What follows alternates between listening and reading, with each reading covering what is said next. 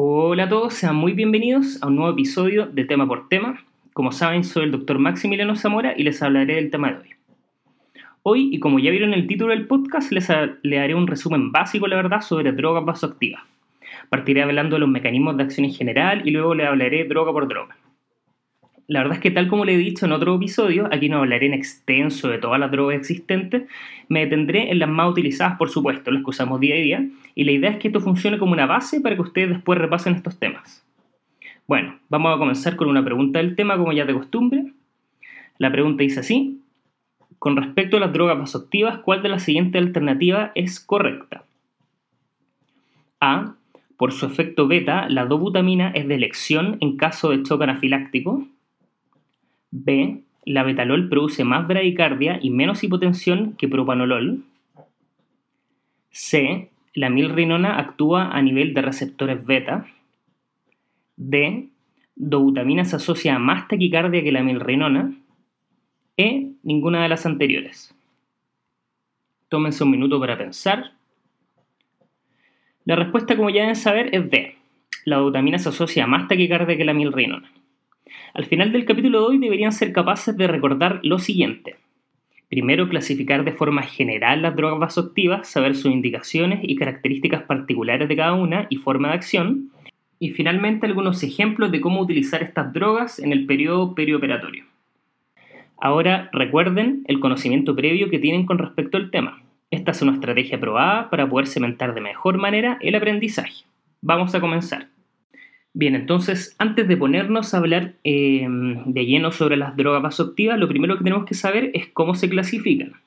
Entonces, la verdad es que existen varias clasificaciones por, eh, por cómo están conformadas, por la función, por el tipo de acción que, que efectúan finalmente, pero la más utilizada y la primera que tienen que saber es que se clasifican en drogas que son adrenérgicas y no adrenérgicas. Cuando nos referimos a las drogas adrenérgicas que actúan a través de los receptores adrenérgicos. Estos ya lo sabemos, son alfa 1, alfa 2, beta 1, beta 2. Entonces, la adrenérgica, adentro tenemos una subdivisión. Primero están las catecolaminas, dentro de estas están las endógenas, que sería la adrenalina, la noradrenalina y la dopamina, y también están las catecolaminas sintéticas, que sería el isoproterenol y la dobutamina. Dentro de lo adrenérgico también están las no catecolaminas, que son las que con mayor frecuencia nosotros usamos en la anestesia, la efedrina y la fenilefrina. Fuera de este grupo adrenérgico, es decir, actúan por otras vías, como vamos a ver más adelante, están los digitálicos, que la verdad es que son inhibidores de la bomba eh, sodio-potasio tepeasa, está el glucagón, el calcio y también los inhibidores de la fosfodiesterasa. Ojo que estos son grupos totalmente distintos y actúan de forma distinta, por eso vamos a ver esto dentro de poco su relevancia clínica. Bueno, y primero para hablar de los mecanismos de acción, primero debemos recordar algunos conceptos farmacológicos del sistema adrenérgico. Toda esta acción de estos receptores ocurre en la terminal nerviosa del sistema simpático y también en la médula suprarrenal. Todas estas catecolaminas se sintetizan primero desde fenilalanina, que se transforma en tirosina, a través de nuevos pasos enzimáticos pasa a dopa y finalmente a dopamina. Desde la dopamina es transformada a noradrenalina y la noradrenalina posteriormente puede ser transformada a adrenalina. Aquí un concepto bien importante es que estas catecolaminas se metabolizan de forma rápida por la catecol o metiltransferasa, lo que explica que finalmente hay una rápida disminución de su efecto al parar una infusión y por eso es que finalmente la utilizamos en infusión estas catecolaminas. Las catecolaminas, como ya había dicho de manera superficial, tienen efectos sobre distintos receptores, los cuales iré hablando en detalle cada uno ahora actúan sobre los receptores alfa, específicamente alfa 1, que están presentes en toda la vasculatura arterial periférica. Y cuando se activa este receptor alfa 1, lo que pasa es que se activa una proteína G regulatoria que finalmente actúa a través de fosfolipasa C y lo que determina una salida de ion calcio desde el retículo sarcoplásmico. Y esto finalmente genera vasoconstricción. También están los receptores alfa 2, que también están acoplados a proteína G, sobre todo a nivel presináptico, pero acá lo que pasa a nivel presináptico es que hacen un feedback negativo y lo que determinan es una disminución de la secreción de catecolamina. Esto clásicamente es la clonidina, la dexmedetomidina y no hablaremos hoy más en profundidad de eso porque ya lo hablamos en el capítulo de inductores. También están los receptores beta que actúan a distintos niveles, pero también cuando son activados por las catecolaminas mediante activación de otra proteína G estimulatoria Finalmente, esto determina un aumento del AMP cíclico. Este punto es bien relevante recordar, ¿ya? Entonces, proteína G eh, estimulatoria aumenta el AMP cíclico. Y eso es lo que ocurre al activar el receptor beta en general. Específicamente a nivel cardíaco, nosotros sabemos que tenemos beta 1 y aquí este aumento del AMP cíclico genera primero una activación de canales de calcio y eso va a generar un aumento del cronotropismo, es decir, aumenta la frecuencia cardíaca. Y por otra parte también al aumentar el, calcio citosólico activa el sistema activa miocina, lo que determina un aumento del inotropismo, es decir, aumenta la contractilidad. Por otra parte, tenemos los beta 2 que se encuentran en la vasculatura periférica y en otros sistemas, principalmente el más conocido es el pulmón. Y acá, como les dije, también está la proteína G también aumenta el AMP cíclico, pero esto, este aumento del AMP cíclico resulta en una estimulación de la proteína quinasa dependiente de AMP cíclico, lo que determina un aumento, en este caso, de la recaptura de calcio por el retículo sarcoplásmico y acá se genera vasodilatación. Entonces es bien interesante notar esto que les acabo de explicar, que tanto en beta 1 como en beta 2 los efectos son por el AMP cíclico, pero determina dos efectos totalmente contrapuestos y esto es porque finalmente son dos receptores distintos y en células distintas. Dijimos que el beta 1 está a nivel cardíaco y los beta 2 están vasculatura periférica y a nivel pulmonar. Y esos dos activan dos mecanismos intracelulares totalmente distintos que ambos igual tienen que ver con el calcio, pero también como vimos ya de forma distinta. Otros mecanismos de acción algo distintos, también tenemos el receptor de vasopresina, el principal que nos interesa a nosotros en este caso es el B1, eh, que también actúa a través de proteína G y genera contracción del músculo liso, de ahí los efectos vasoconstrictores de la vasopresina. Por otra parte tenemos los receptores de dopamina. Estos tienen cinco tipos, pero de especial importancia para nosotros la verdad es que son solo los primeros dos. Están los receptores dopamina 1 y 2.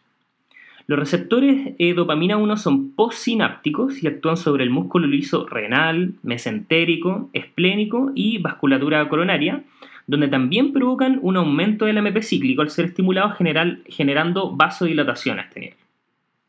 Los dopamina 2 son presinápticos y provocan la inhibición de la liberación de noradrenalina.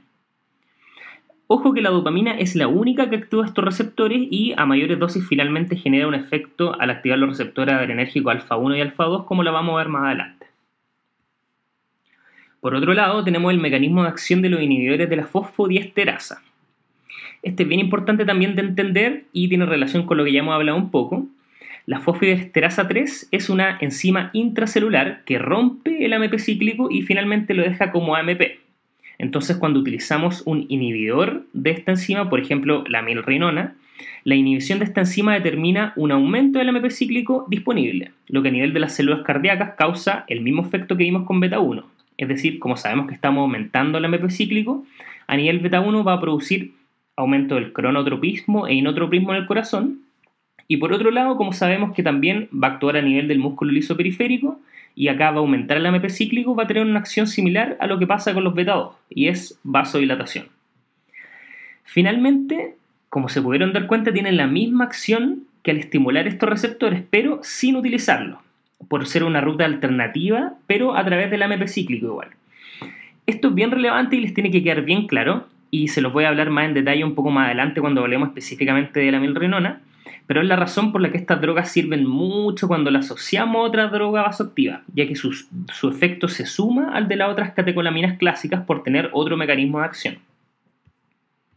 Y bueno, vuelvo a repetir, como hemos visto, la mayoría de estas drogas actúan a niveles diferentes, pero finalmente causan cambio en el calcio intracelular. Los digitálicos, por ejemplo, que son otro tipo de inótropo, al inhibir la bomba sodio-potasio TPasa determinan un aumento del sodio intracelular y esto finalmente crea una imposibilidad de la bomba sodio-calcio, que otra, otra bomba, de sacar calcio e introducir sodio a la célula, por lo que también termina aumentando el calcio intracelular. No vamos a hablar mucho más de esos fármacos, pero ese era como un ejemplo para redondear este tema que ya le he mencionado, que probablemente todas determinan algún cambio en el calcio intracelular y ese es como el mecanismo común que tienen todas estas drogas vasoactivas. Bueno, y antes de hablar de cada droga por separado, les quiero explicar que muchas veces van a escuchar esto que se llama la clasificación funcional de las drogas vasoactivas. Generalmente se separan en inótropos o inodilatadores, que se salen en otras partes, versus vasoconstrictores o vasopresores. Y la verdad es que esta clasificación sirve para entender cuándo utilizar cada una, Pero lo que yo les quiero transmitir es que más que saber que una está en, en una clase versus otra de las funcionales, lo que tienen que conocer es el perfil específico de cada una y así podrían ir dándose cuenta de las indicaciones. Como se darán cuenta, después además no se puede clasificar de, todo cada droga en cada estos grupos particulares. Por ejemplo, la adrenalina es un inótropo, es un gran inótropo y vasoconstrictor a dosis más alta. Pero esto de todas maneras es un esquema que les puede ayudar para ir haciéndose una idea. Entonces, en general, cuando se habla de esta clasificación funcional, se habla de los inótropos, y estos son los que principalmente lo utilizamos por su efecto de inotropismo o cronotropismo sobre el corazón, y estos son la dobutamina, la milrenona y también acá cae el isoproterenol. Por otro lado están los vasopresores, que generalmente lo utilizamos por sus propiedades de vasoconstrucción en la vasculatura periférica, y estas son la adrenalina, la noradrenalina, las clásicas que nosotros utilizamos mucho, la fenilefrina y la dopamina. Como ya les mencioné, esto es bien general, la adrenalina podría estar dentro de los dos grupos de todas maneras, pero es como para hacerse una idea. Bueno, ahora les hablaré de cada droga vasoactiva en particular, partiendo por la adrenalina. La adrenalina es, como ya les dije, una catecolamina endógena, es agonista de, la verdad de todos los receptores. Acuérdense, la sea alfa 1, alfa 2, beta 1, beta 2. Pero su efecto la verdad es que dependen de las dosis administradas aumenta la presión arterial y de manera relevante también aumenta la frecuencia cardíaca. Generalmente a dosis bien pequeñas, es decir, 0,01 a 0,03 gamas kilo minuto, que es lo mismo que decir como 1 a 2 gamas minuto, generalmente tiene más un efecto beta 2. Cuando vamos aumentando las dosis, por lo general de 2 a 10 gamas minuto, que es lo mismo que decir que en general bajo 0,1 gama kilo minuto en un adulto promedio, ya los efectos son tanto beta 1 como beta 2 y tiene principalmente a este nivel efecto inotrópico. Cuando empezamos a aumentar las dosis sobre 0,1 gama kilominutos, que generalmente son 10 gamas por minuto, principalmente el efecto que se empieza a ver es principalmente efecto alfa 1, con vasoconstricción generalizada. Así vemos también su utilidad en el paro cardiorrespiratorio, donde aumenta la presión de forma súbita, favoreciendo el flujo coronario. De lo anterior se desprenden sus usos, que de manera importante hay que recordar que es la droga de elección, la droga asociativa de elección para la anafilaxia, ya que son los únicos con efecto beta 2 a dosis baja, por lo que sirve para la broncodilatación que uno requiere y para la estabilización de los mastocitos. Además, por su efecto alfa 1 en este caso de la anafilaxia, que ocurre al darle un bolo, por ejemplo, también aumenta la presión arterial, que baja mucho en este tipo de pacientes. Además, disminuye el edema de mucosas también con esta droga. También es de mucha utilidad en el broncoespasmo, también por sus efectos beta 2, que son de broncodilatación. Otra indicación, ya la mencioné de manera superficial, pero es el paro cardiorrespiratorio. Como dijimos en bolo, causa una gran vasoconstricción, sobre todo por su efecto alfa 1, lo que mejora la perfusión de los órganos durante las compresiones. Recordemos acá la situación especial que es la intoxicación eh, por anestésicos locales hay que disminuir las dosis, aproximadamente a una gama por kilo en bolo. Sirve de todas maneras cuando tenemos bradicardia y hipotensión. También sirve en el corazón denervado post trasplante cardíaco. Y este es importante saber que sí responde a la adrenalina ya que conserva el corazón sus receptores beta. Incluso estos están aumentados, tienen una upregulation de estos receptores em, luego del trasplante cardíaco. Su efecto determinan un aumento muy relevante del flujo coronario.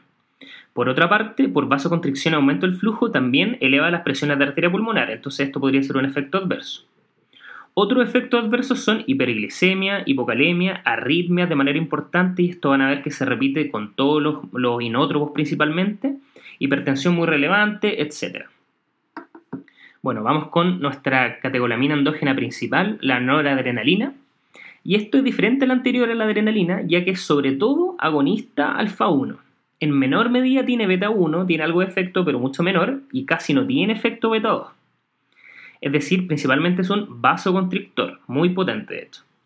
Tiene una vía media menor, por lo, que utiliza, por lo que siempre se debe utilizar en infusión continua, a diferencia de la adrenalina que, como ya les mencioné, se puede utilizar en bolo en ciertas situaciones.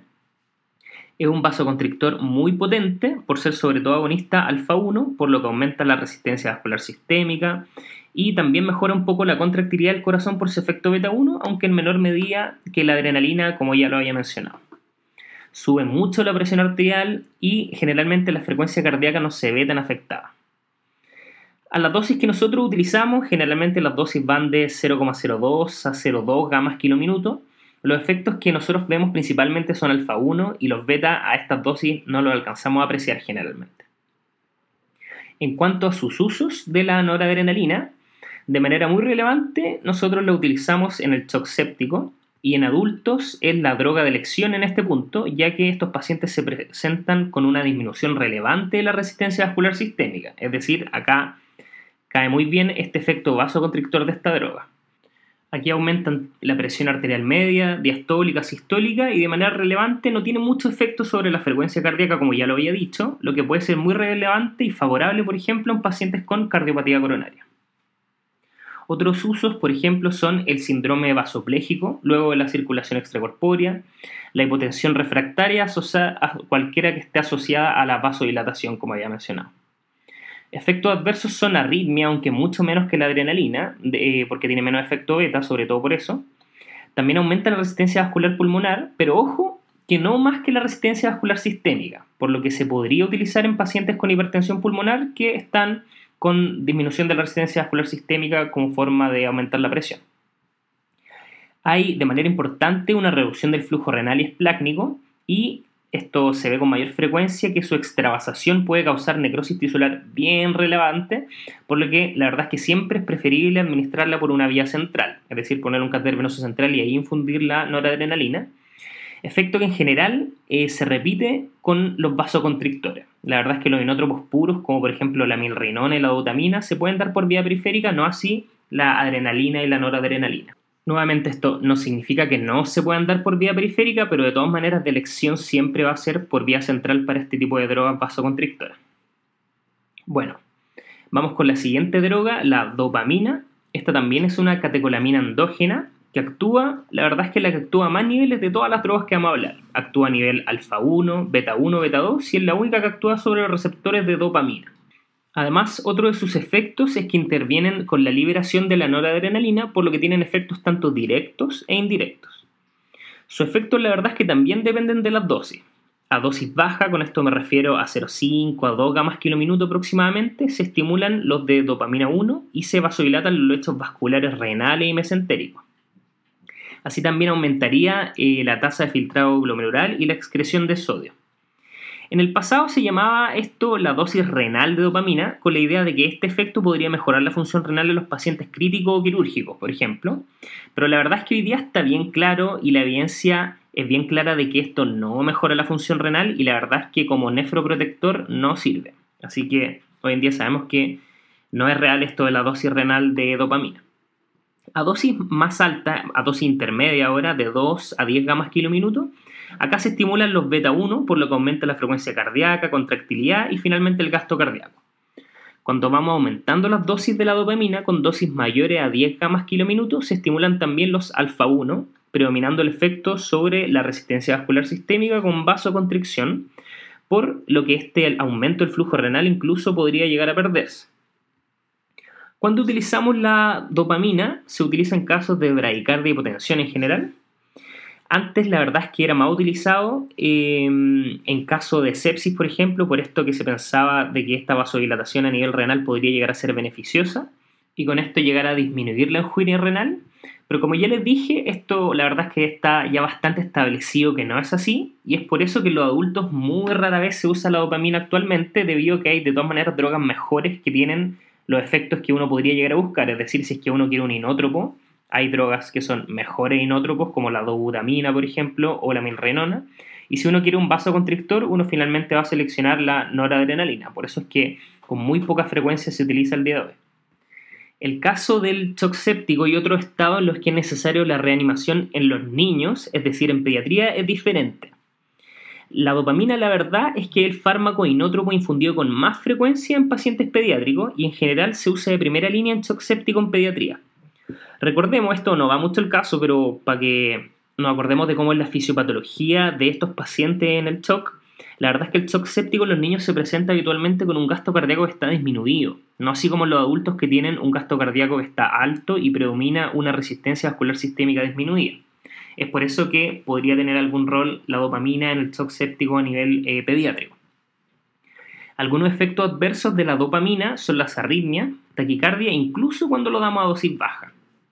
Bien, ahora vamos con nuestros fármacos adrenérgicos no catecolaminas de, de, elección que nosotros usamos, la verdad, con mucha frecuencia en el perioperatorio, la fenilefrina y la efedrina. Estas, como les dije, las utilizamos con mucha frecuencia. La verdad es que son menos potentes, pero sirven para utilizarla en bolos, que es la principal indicación. Y la verdad es que por periodos cortos de tiempo, cuando se, eh, no se espera una necesidad de uso de vasopresores posterior a la cirugía, por ejemplo. Recordemos que de manera especial luego de la inducción de anestesia general, habitualmente tenemos hipotensión. Todas las drogas que nosotros utilizamos, como lo vimos en el capítulo de inductor endovenoso, la verdad es que son vasodilatadoras. A mayores dosis tienen efectos depresores miocárdicos, pero el efecto principal que nosotros vemos de hipotensión es porque son vasodilatadoras. Por lo que se entiende que muchas veces necesitemos alguno de estos vasopresores luego de la inducción. En el caso de la fenilefrina, este sabemos que es un agonista alfa 1 directo y selectivo, es decir, solamente llega a alfa 1. Este causa vasoconstricción arterial y venosa. Aumenta la poscarga y con eso baja la frecuencia cardíaca por varoreflejo, porque en sí no tiene ningún efecto sobre el músculo cardíaco. Igual como causa vasoconstricción venosa podría determinar un aumento de la precarga, pero esto sería secundario y en mucho menor nivel. En general nosotros damos bolos de una gama por kilo generalmente y las infusiones son bien variables pero van desde 0,1 gama kilo minuto hasta 10 gamas kilo minuto en los casos de hipotensión más relevantes. Algunas situaciones en que la fenilefrina puede resultar de elección son por ejemplo en el manejo de la estenosis aórtica, después vamos a hablar un poco más de esto, la miocardiopatía hipertrófica, las crisis cianóticas de la tetralogía de Fallot, conceptos que veremos en otro podcast. Un problema relevante de la fenilefrina es que puede determinar una disminución del gasto cardíaco, y esto sobre todo en pacientes con mala fracción de eyección basal, no en pacientes sanos, la verdad. También aumenta la resistencia vascular pulmonar, por lo que no se debe utilizar en pacientes con hipertensión pulmonar. La fenilefrina es mucho menos potente que la noradrenalina y también tiene taquifilaxia, por lo que la verdad es que no es de mucha utilidad en un paciente séptico, por ejemplo. Bien, en cuanto a la efedrina, la verdad es que la efedrina tiene efectos indirectos porque causa una liberación presináptica de noradrenalina y también tiene efectos directos porque estimula alfa y beta, lo que aumenta la resistencia vascular sistémica, aumenta la presión, aumenta el gasto cardíaco y también aumenta la frecuencia cardíaca y esa es la principal diferencia con la fenilefrina, que la fenilefrina por barro reflejo determina una disminución de la frecuencia cardíaca. Nosotros la utilizamos en bolo en dosis de 5 a 10 miligramos aproximadamente y con la efedrina sí es muy frecuente ver taquifilaxia con dosis repetidas, sobre todo porque se acaban estos depósitos de noradrenalina del cuerpo y con eso se acaba su efecto indirecto. Nosotros lo usamos con harta frecuencia en el intraoperatorio, en casos, por ejemplo, de tener hipotensión y sobre todo hipotensión asociada a bradicardia, típicamente luego una anestesia espinal. Algunos problemas que son determinados por este aumento en la liberación presináptica de noradrenalina podrían ser, y está escrito la verdad, crisis en pacientes con feocromocitoma, súper poco frecuente, pero tenerlo ahí como el dato. Bien, ahora vamos con el otro grupo, vamos a hablar ahora de los inótropos. Todos los que estábamos hablando hasta el momento caían en esa, en esa clasificación funcional que yo les había hablado de los vasopresores, generalmente. Como les dije, no todos están también dentro de una categoría, pero son en general cosas que uno utilizaría para aumentar la presión arterial. Ahora les voy a hablar de los inótropos. El primer inótropo relevante a conocer es la dobutamina. Esta es una catecolamina, pero es sintética y es derivada de la dopamina. Tiene efecto beta 1 y beta 2 y la verdad es que tiene un efecto alfa muy muy muy reducido y clínicamente no relevante por lo que aumenta la contractilidad por beta 1, que es el principal, y también disminuye la resistencia vascular sistémica por su efecto beta 2. Por eso es que se le llama inodilatador, porque aumenta el inotropismo, el cronotropismo, pero por otro lado disminuye la presión arterial. Entonces, aumenta la frecuencia cardíaca, contractilidad, gasto cardíaco, la resistencia vascular tanto sistémica como pulmonar disminuyen y esto determina una tendencia en la disminución de la presión arterial es un potente inótropo y la verdad es que menos cronótropo en relación a su actividad inótropa. Tiene mayor afinidad de beta 1 eh, que comparándolo con beta 2 en una relación de 3 es a 1. Ojo que por ser cronótropo e inótropo determina un aumento del consumo de oxígeno miocárdico. Y por eso de hecho se utiliza en las pruebas con estrés farmacológico el clásico eco con dobutamina. Lo utilizamos en dosis de 2 a 20, incluso gamas kilominuto, y en general es de primera línea cuando buscamos efecto beta, cuando tenemos un gasto cardíaco disminuido, por ejemplo, que queremos aumentar el inotropismo del corazón. La milrinona que vamos a hablar después tendría efectos similares, aunque con mayor vasodilatación, mayor aumento de la contractilidad y una menor taquicardia, eh, pero se privilegia la verdad el uso de la dobutamina sobre todo porque esta tiene un menor precio. Los usos de la dobutamina ya lo hemos dicho más o menos en las ecocardiografías con estrés, ¿no es cierto? Donde la dobutamina aumenta el consumo de oxígeno y puede provocar isquemia miocárdica. Se utiliza en estados con bajo gasto cardíaco, por ejemplo la insuficiencia cardíaca. Aquí es muy beneficioso ya que aumenta el inotropismo del corazón y a la vez disminuye la poscarga, lo que determina por este segundo punto una menor tensión sobre el miocardio. Eh, se utiliza cuando requerimos aumentar el gasto cardíaco y bajar la resistencia vascular pulmonar por su efecto beta 2, por lo que he utilizado en cirugía cardíaca como inótropo en pacientes que tienen hipertensión pulmonar. En este último punto, la milrenona sería un poco superior, pero la dobutamina de todas maneras también se puede utilizar. También en casos de bradicardia relevante, pero no, ojo, asociado a hipotensión, porque con la dobutamina no subimos la presión. Eso nos tiene que quedar bien claro. Algunos efectos adversos son derivados del aumento de la frecuencia cardíaca, arritmias e isquemia miocárdica, como había mencionado. Bien, vamos con el siguiente inótropo, la milrinona. Y la milrinona, hay que recordar siempre su mecanismo de acción, es un inhibidor de la fosfodiesterasa 3 que inhibe el quiebre de AMP cíclico. Ya habíamos mencionado este mecanismo de acción.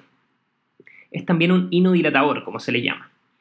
Lo siguiente es muy relevante, ya lo había dicho de manera superficial, pero como tiene un mecanismo de acción totalmente distinto, es decir, no trabaja mediante los receptores beta del corazón, pero de igual forma determina un aumento del MP cíclico, se puede usar como fármaco único o también como fármaco complementario y sinérgico a las otras catecolaminas. Incluso, y este otro dato bien interesante, sirve cuando el paciente está tomando beta bloqueadores como ya dijimos, tiene otro mecanismo de acción. Muchas veces llegan pacientes que están beta bloqueados donde las catecolaminas no son tan efectivas porque están los receptores ocupados. Con eh, la inhibición de la fosfodiesterasa 3 a nivel cardíaco aumenta em, el AMP cíclico, entonces existe un aumento del inotropismo y también de la relajación del ventrículo. Esto se llama lucitropismo. A nivel vascular aumenta el AMP cíclico, con lo que hay vasodilatación sistémica y pulmonar. Por eso vemos este doble efecto con la milrinona, aumenta la contractilidad, la frecuencia cardíaca, aunque menos que con la dobutamina, como ya había dicho, baja más la resistencia vascular sistémica, causa más hipotensión por su efecto a nivel periférico. Es un gran, gran inótropo. Se puede utilizar en situaciones similares a la dobutamina, pero tiene un mejor efecto sobre la vasculatura pulmonar, con una disminución de la resistencia vascular pulmonar más relevante, por lo que la verdad es que en hipertensión pulmonar acá sería como de elección. Ya lo había mencionado un poco, pero es la única droga que actúa directamente mejorando el lucitropismo, es decir, la relajación ventricular. ¿Y qué hacemos con la relajación ventricular? Disminuimos la presión de fin de diástole del ventrículo izquierdo, lo cual determina una disminución de la tensión sobre la pared, con menor consumo de oxígeno y a la vez una mejor perfusión coronaria. Entonces aumenta la contractilidad, el gasto cardíaco, baja las resistencias y aumenta la frecuencia cardíaca, pero no tanto. Vuelvo a mencionar, es un buen inótropo, buen perfil para una persona, por ejemplo, con falla cardíaca, pero claramente no es bueno si es que el paciente ya está hipotenso, por lo que, al igual que la dutamina, esta droga baja la presión arterial y la milrinona de forma más relevante todavía. Si aún así lo queremos, queremos utilizar milrinona o dutamina por los efectos que ya hemos mencionado, los efectos muy beneficiosos que puede llegar a tener, lo podemos usar, pero siempre asociarlo a un vasopresor, como por ejemplo la noradrenalina o adrenalina en algunos casos. En cuanto a las dosis, en general nosotros utilizamos un bolo inicial de 50 gamas por kilo aproximadamente, y aquí lo típico es que vemos una vasodilatación y con eso hipotensión bien relevante, así que muchas veces tenemos que suplementar con un vasopresor en esta etapa. Y ese bolo lo damos habitualmente en unos 10 minutos. Luego el bolo lo asociamos a una infusión de 0,3 a 0,75 gamma kilo minuto aproximadamente y esto siempre ajustado según la función renal del paciente. Como ya mencionamos, se usa en hipertensión pulmonar asociada también a falla del ventrículo derecho, una muy buena indicación. A diferencia de las otras catecolaminas, tiene una vida media que es mucho más larga, eh, por lo que esto hay que tenerlo en consideración. Y lo otro bien relevante es que es muy útil en estados crónicos donde hay downregulation de receptores adrenérgicos. Por ejemplo, un paciente con una insuficiencia cardíaca crónica o el uso crónico de beta-agonista, donde al haber menos receptores, finalmente las otras catecolaminas tienen menos efecto. Acá la milrinona tiene una indicación especial y es muy muy efectiva. Algunos efectos adversos son arritmias y la disminución de la presión arterial, que es lo que uno ve con mayor frecuencia. La amrinona es otro inhibidor de la fosfodiesterasa que actualmente no se utiliza, ya que causa plaquetopenia y hepatotoxicidad de forma bien relevante. Bueno, vamos con el siguiente inótropo que es el isoproterenol. Este es un potente agonista beta no selectivo sintético. La verdad es que actualmente su uso es mucho menos frecuente. Las dosis de infusión son de 0,02 a 0,5 gamma kilominuto aproximadamente. Acá es importante que tiene acción sobre beta 1 y beta 2, principalmente beta 1, y no tiene efecto alfa. Esto es importante, como le había dicho, porque es el único que no tiene ningún efecto sobre alfa. Aumenta la contractilidad y el cronotropismo, aumenta mucho la frecuencia cardíaca. Causa además vasodilatación sistémica y pulmonar, por lo que tiende a bajar la presión arterial. Tiene de hecho más efecto beta 2 que dobutamina, por lo que produce mayor vasodilatación y eh, mayor caída de la presión arterial. Su uso actual la verdad es que está bien limitado, pero históricamente se utilizaba por las siguientes indicaciones. Luego el trasplante cardíaco, ya que tenemos un corazón denervado para aumentar la frecuencia cardíaca. Pero la verdad es que los marcapasos han reemplazado el día de hoy. Y la adrenalina actualmente es la droga de elección para estos pacientes cuando están bradicárdicos e hipotensos. En el pasado también se utilizaba como un inótropo cuando había hipertensión pulmonar porque tenía un efecto beta 2 muy relevante al ser no selectivo, pero actualmente también fue reemplazado por drogas mucho más eficientes en este sentido como la milrinona. También se utiliza también el síndrome de Brugada. Problemas con esta droga es que puede causar isquemia miocárdica porque aumenta mucho la frecuencia cardíaca, aumenta la contractilidad y a la vez disminuye la presión arterial diastólica por beta 2.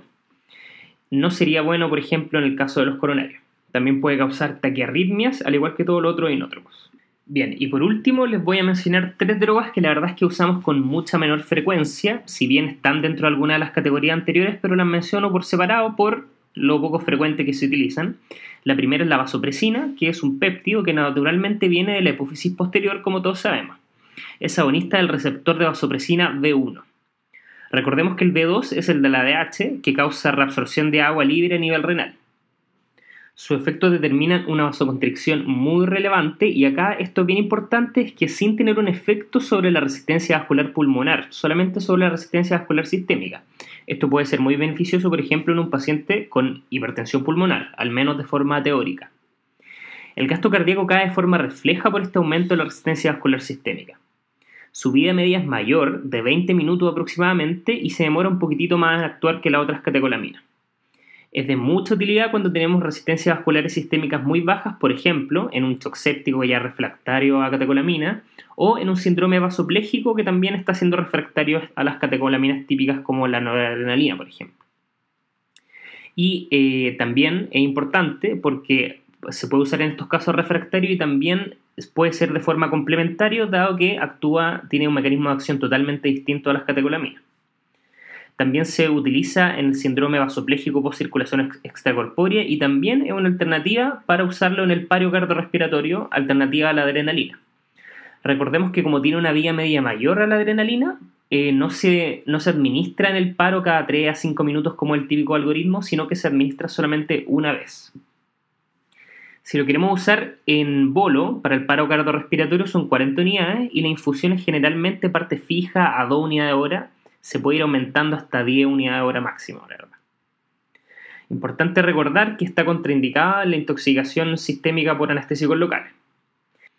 Como ya les debe haber quedado claro, este es un potente vasoconstrictor. Incluso podría ser mejor vasoconstrictor que las catecolaminas en estados, por ejemplo, de acidosis, donde su efecto está preservado, ya que también actuaría sobre la patogénesis de la vasodilatación mediante inhibición de canales de potasio activados por ATP atenuación de la producción de óxido nítrico y reversión de la downregulation adrenérgica.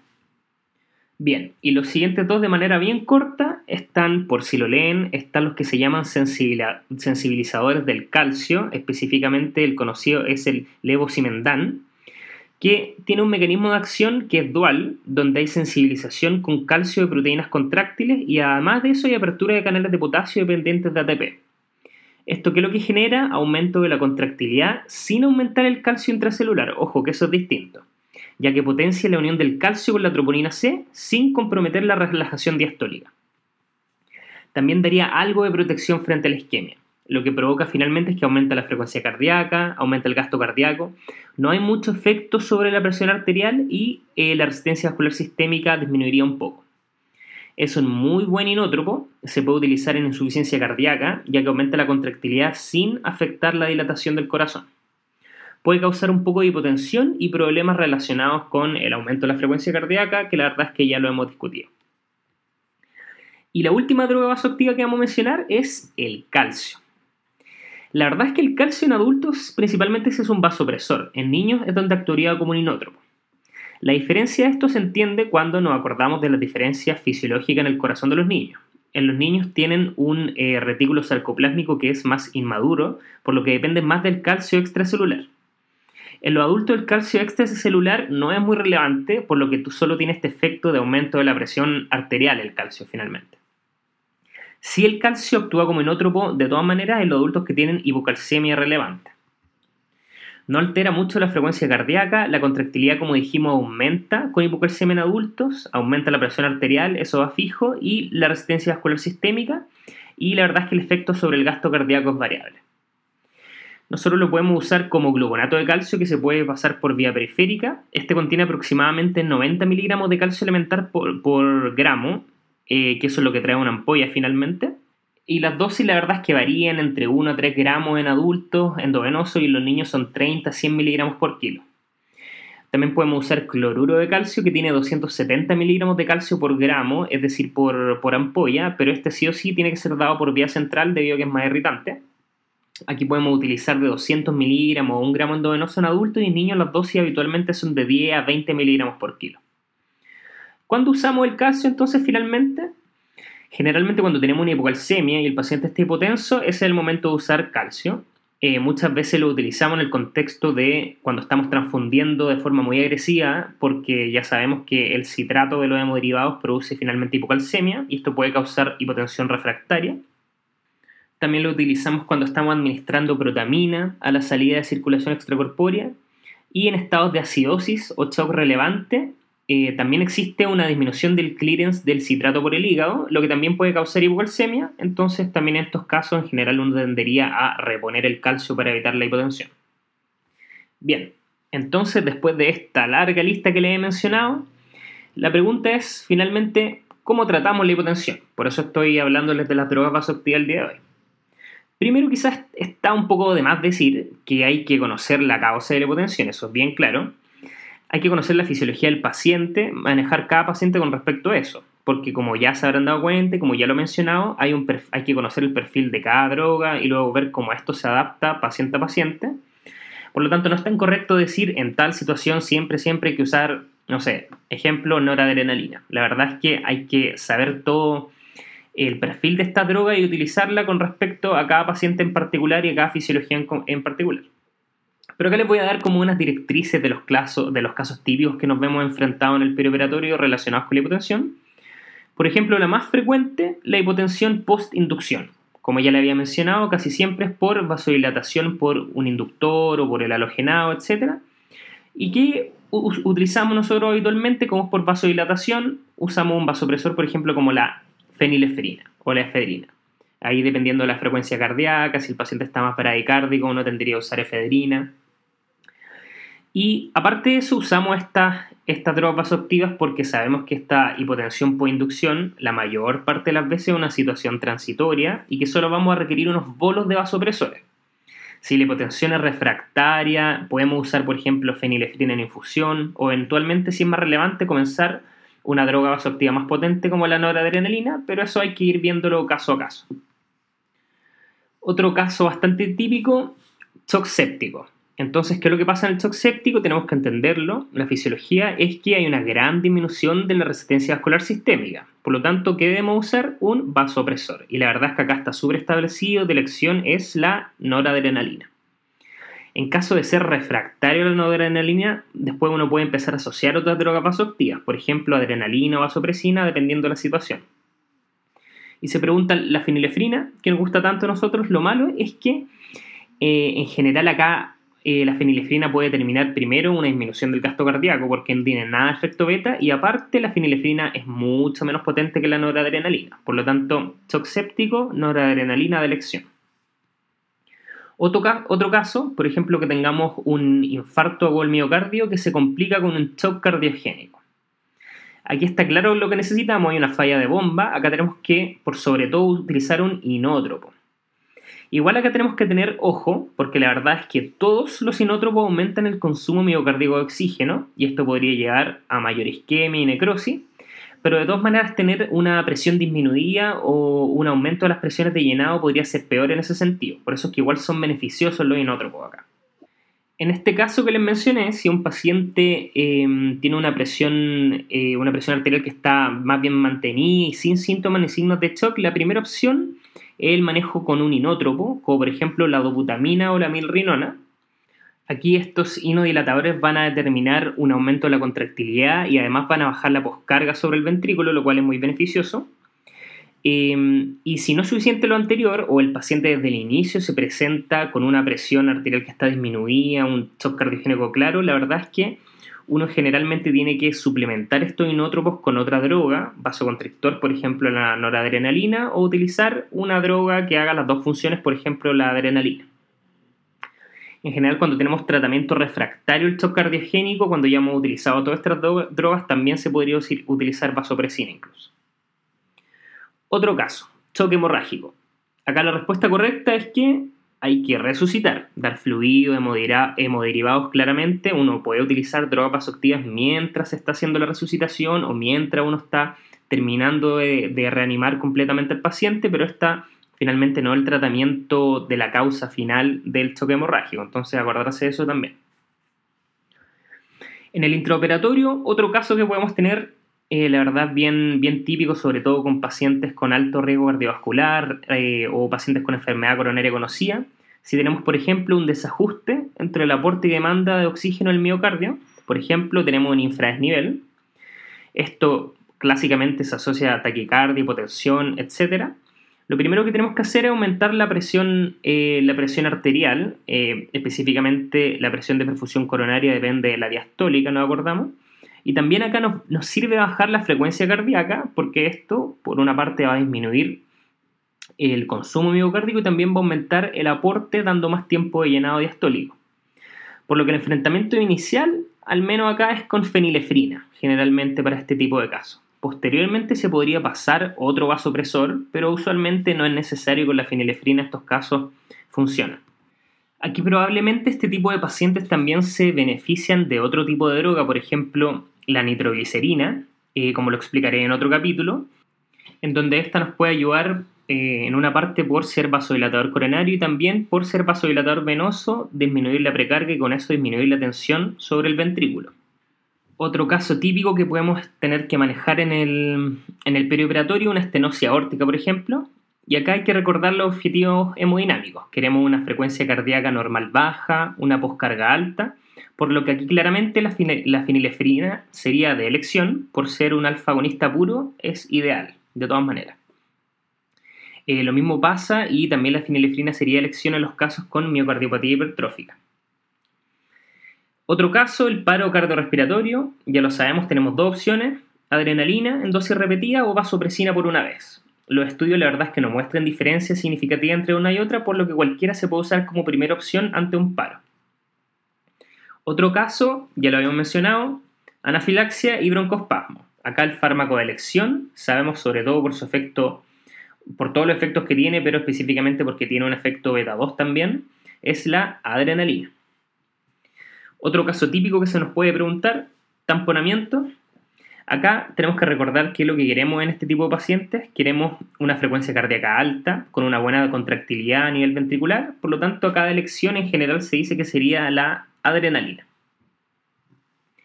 Otro ejemplo, otro caso de los últimos que me van quedando, un paciente por ejemplo con una insuficiencia cardíaca, el cual queremos manejarlo en el perioperatorio. Acá generalmente queremos usar un inótropo, para bajar la presión de fin de diástole del ventrículo izquierdo y a la vez mejorar en el fondo toda la perfusión del órgano y permitir una mayor efectividad del tratamiento que estemos haciendo. Acá sirve aumentar el gasto cardíaco y a la vez sirve bajar la poscarga. En general, si en este tipo de pacientes queremos aumentar el gasto cardíaco, es parecido a lo que vimos en el infarto, que la primera opción generalmente sería dobutamina, ya que tiene buena respuesta y es a la vez más económica que la milrinona. En caso de insuficiencia cardíaca específicamente, y eh, lamentablemente suele haber baja respuesta em, de la activación de receptores beta, y esto es por un menor número y menor activación de estos receptores. En este caso sería mejor usar un inótropo que utilice otra vía. Ya se pueden dar cuenta de cuál estoy hablando. En este caso sería de todas maneras más efectivo utilizar milrinona. Además, de todas maneras, si es que hay hipertensión pulmonar asociada o relevante y no queremos taquicardia significativa, milrinona también sería de elección en este tipo de pacientes con hipodébito. Otro caso, un paciente que tenemos eh, con hipertensión pulmonar, Aquí ya lo habíamos mencionado, si es que hay falla cardíaca con hipertensión pulmonar, aquí elección es un inótropo y en este caso específico lo mejor va a ser la milrenona. Recordar que esto igual puede causar hipotensión relevante, entonces habría que muchas veces asociarlo con un vasopresor. Pero ¿qué pasa entonces si que tenemos un paciente con hipertensión pulmonar hipotensión? ¿Qué se puede usar? Primero recordemos que casi todos los vasopresores, y esto es bien importante recordar, aumentan la resistencia vascular pulmonar también. Solo hay uno que no la afecta para nada y esa es, lo mencionamos, la vasopresina. Este la deja intacta, por lo que, por lo menos de forma teórica, podría ser una buena situación. La verdad es que en la práctica nosotros utilizamos, en general, si es que un paciente con hipertensión pulmonar está hipotenso y requiere algún vasopresor, nosotros finalmente vamos a utilizar noradrenalina, que igual yo ya le había mencionado que si bien aumenta la resistencia vascular pulmonar, la aumenta menos que la resistencia vascular sistémica, por lo tanto es una alternativa bien válida. El que en general no está muy indicado en estos casos es la fenilefrina. Otro caso, por ejemplo, un paciente que tenemos en pabellón hipotenso y además está con arritmia. Acá lo que hay que entender es que necesitamos primero un vasopresor, ¿no es cierto? Y lo ideal, lo mejor sería que no se meta con los receptores del corazón. Es decir, en este tipo de casos sería elección la fenilefrina o, eh, si es que ya una hipotensión más refractaria, vasopresina, que tampoco actúa sobre los betas del corazón, que son finalmente los que pueden llegar a provocar más arritmia. Ojo, y esto quizás está un poco más de decirlo, pero si un paciente está hipotenso por la arritmia, acá es otra la, la conducta que hay que tomar. Acá hay que cardiovertir al paciente, pero ese es otro tema. En el caso de las bradiarritmias, se puede usar un agonista beta cuando no nos funciona la atropina, que es en general lo que nosotros hacemos en primera instancia.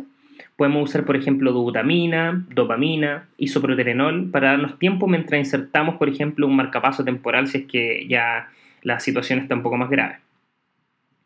También sirven para tratar eh, el trozadepans inducidos por bradicardia. Específicamente, el isoproterenol sería efectivo en el síndrome de Brugada.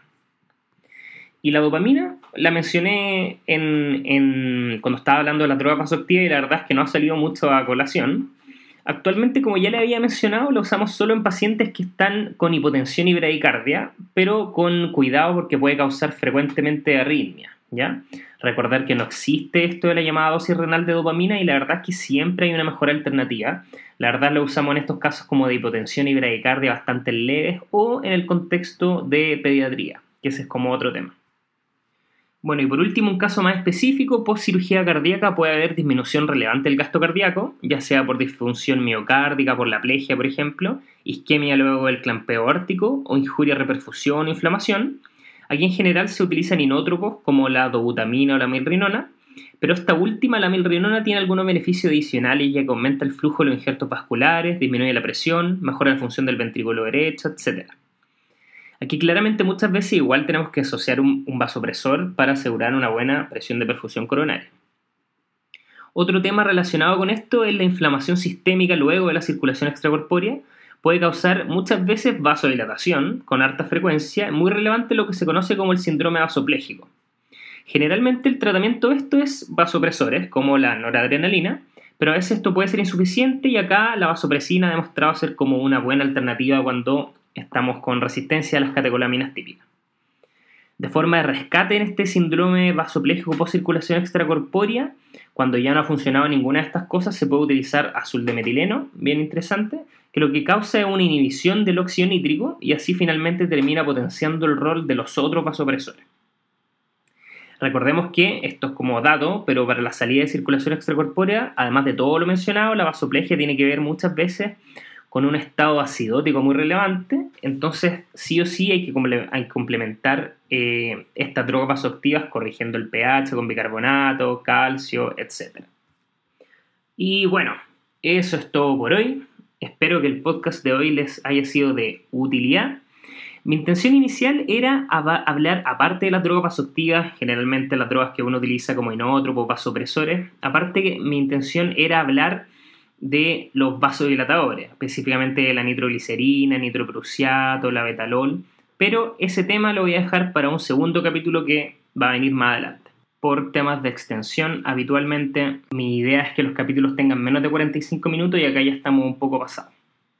Recuerden entonces seguirnos en nuestra página web del podcast de la edición de anestesiología, en el Twitter de anestesiología OC, el Facebook del podcast de la, de la división también, comentar que le gustaría escuchar en los próximos episodios, etc. Para lo que necesitan, me pueden contactar por la página o por mi mail que es mszamora.c.cl. Tuve unos problemas con mi cuenta el mes pasado, por lo que me llegaron algunos mails desfasados. Ya me puse al día y contesté los mails que no había podido contestar. Y ahora sí o sí está funcionante mi mail para que me puedan contactar ante cualquier duda o cualquier comentario.